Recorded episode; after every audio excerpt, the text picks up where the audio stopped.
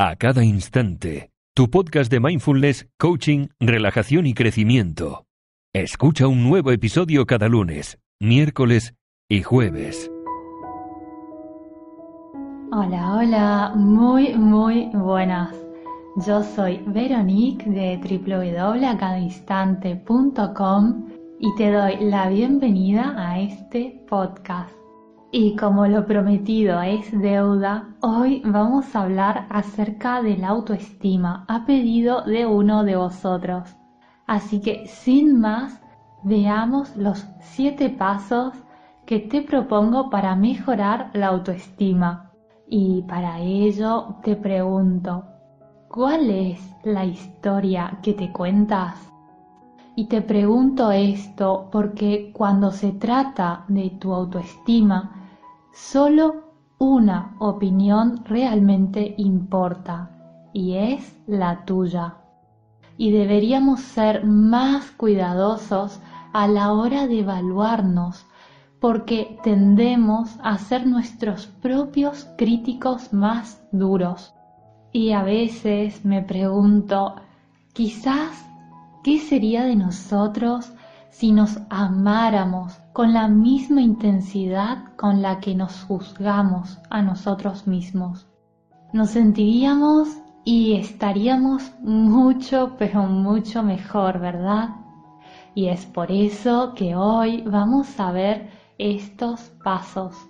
Y el primer paso, el paso número uno es tener en cuenta que no podemos cambiar algo si no reconocemos que hay algo que cambiar. Entonces, es necesario tomar conciencia de nuestra negativa autoconversación.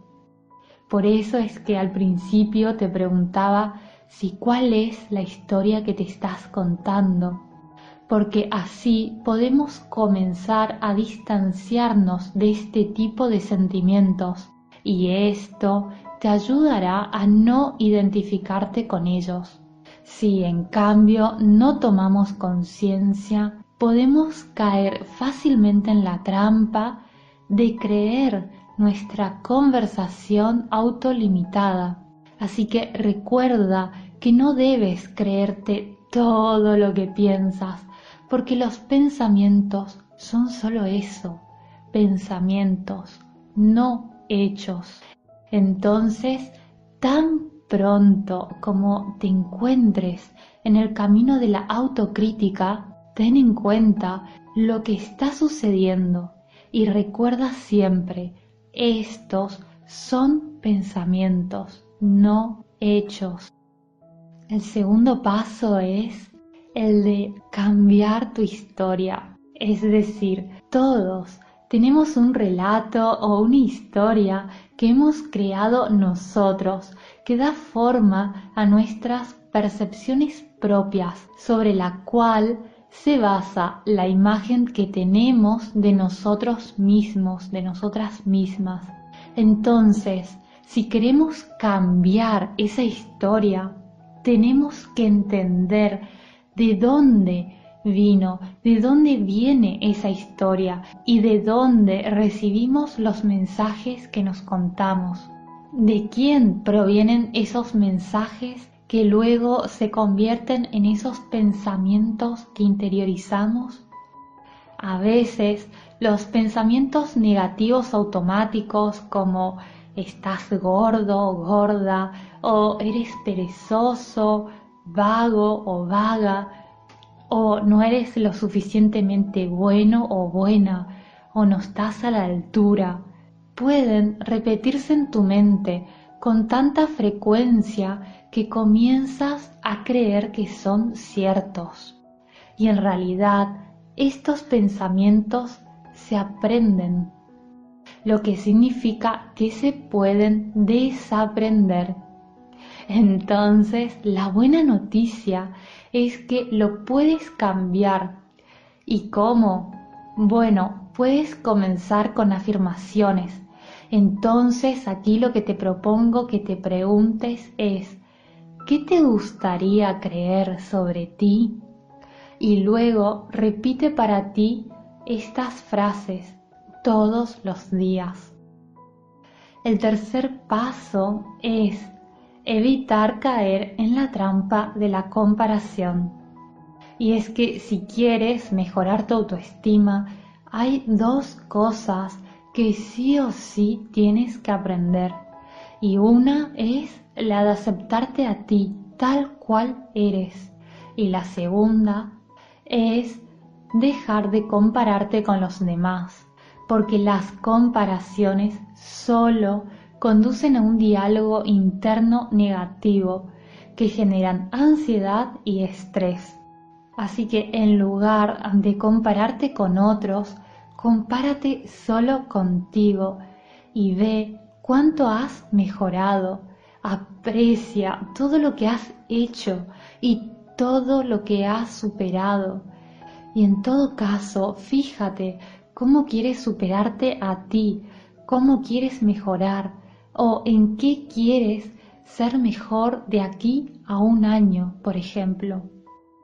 Y el cuarto paso es reconocer el genio que hay en ti o esa rockstar que hay en ti que todos llevamos dentro. Y cuando digo todos es todo, o sea que tú también.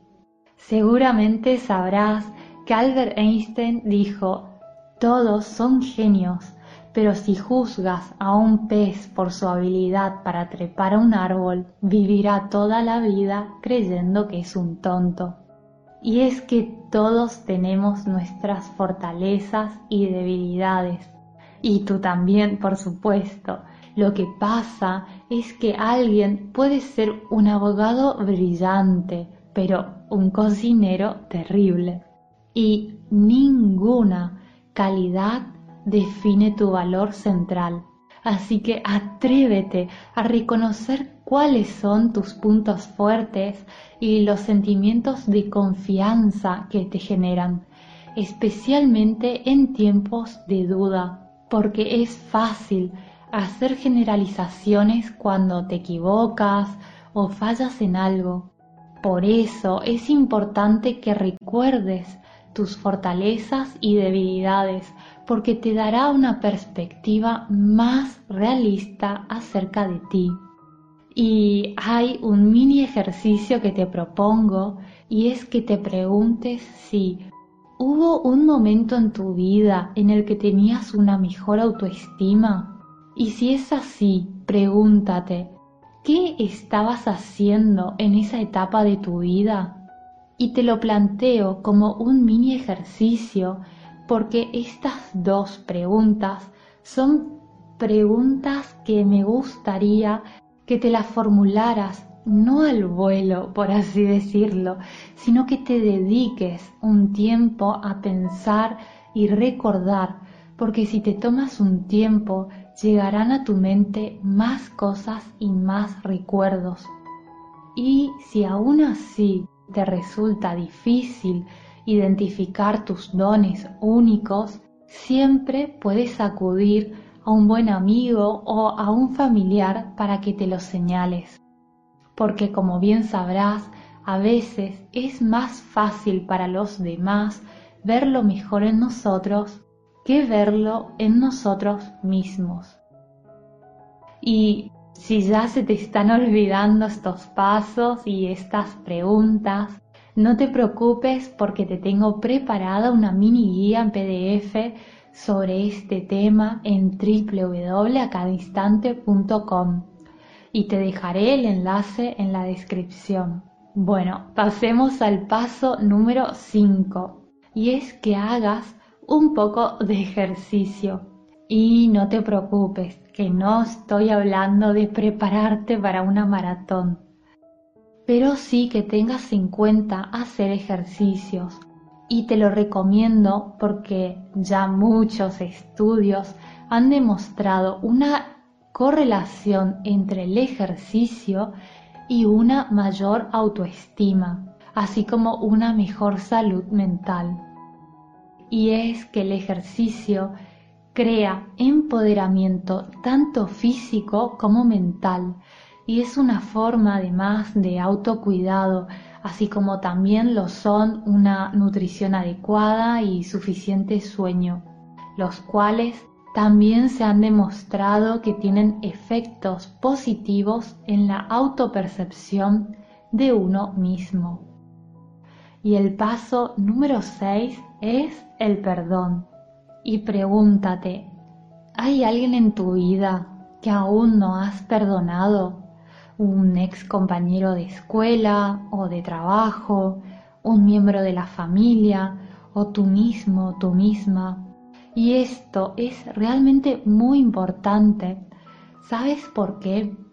Porque al aferrarnos a los sentimientos de amargura o resentimientos, nos mantenemos atrapados en un ciclo de negatividad.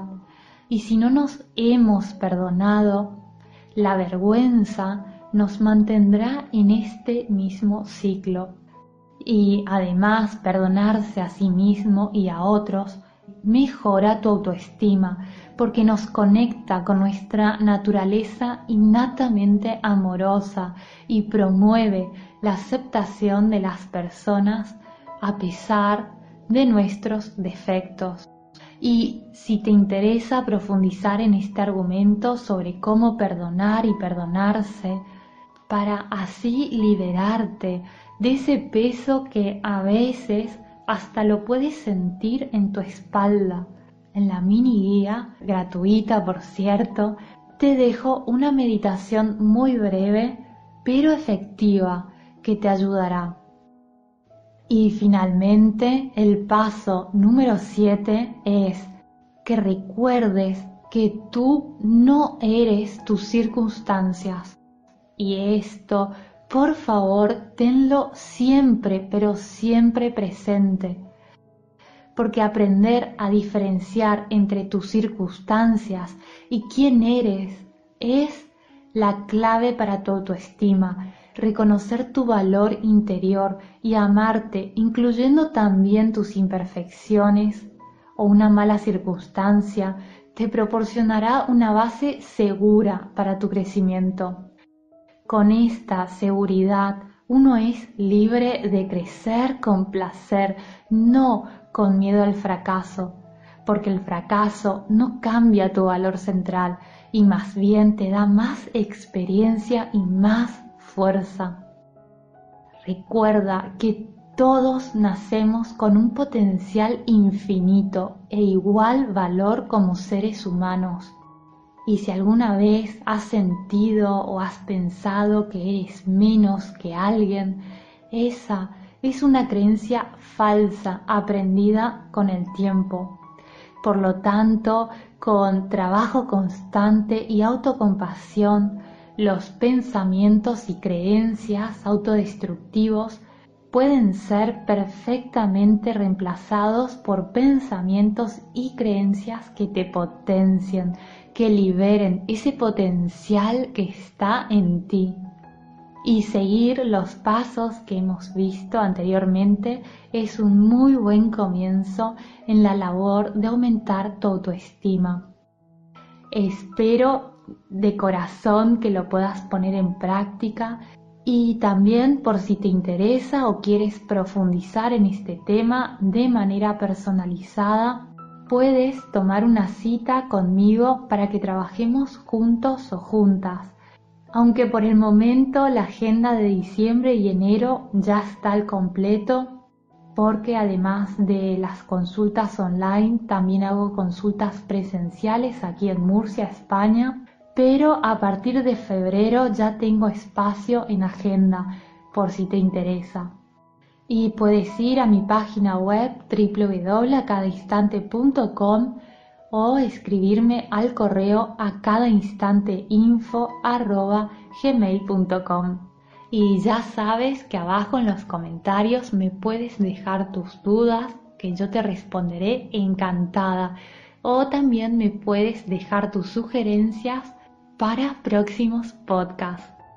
Te mando un abrazo muy muy grande y espero y te deseo de todo corazón que estés muy bien.